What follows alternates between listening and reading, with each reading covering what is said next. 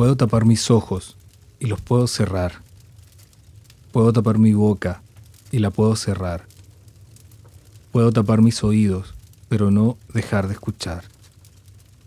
Pasos en la arena, pasos sobre las hojas de otoño, pasos en agüita emposada, pasos del gran salón de madera, voces dulces de un lindo trinar, voces resentidas que se quejan con ardor, voces mudas que se miden en me gusta y likes, voces que extraño y no alcanzo a recordar.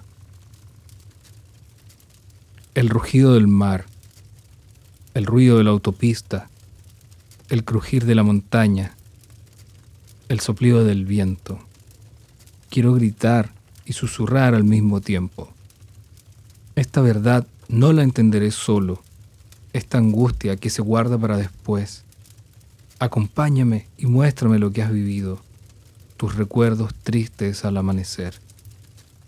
La maravilla está afuera, tan solo hay que buscar. También dejar que llegue, aprendiendo a esperar. Que no puedas no es motivo para no intentarlo. Que nadie escuche no es motivo para no hablar.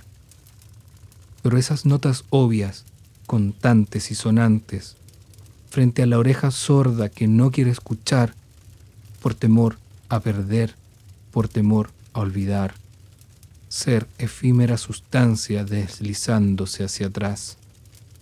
Me falta la metáfora auditiva de claridad.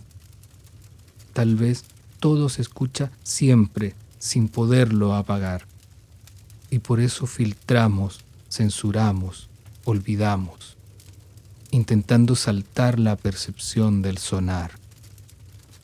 Niño tamborilero que anuncias el compás, chinchinero atrevido al comienzo del carnaval, bombos alucinantes que siento retumbar, que me hacen mover el pie al ritmo y sin parar.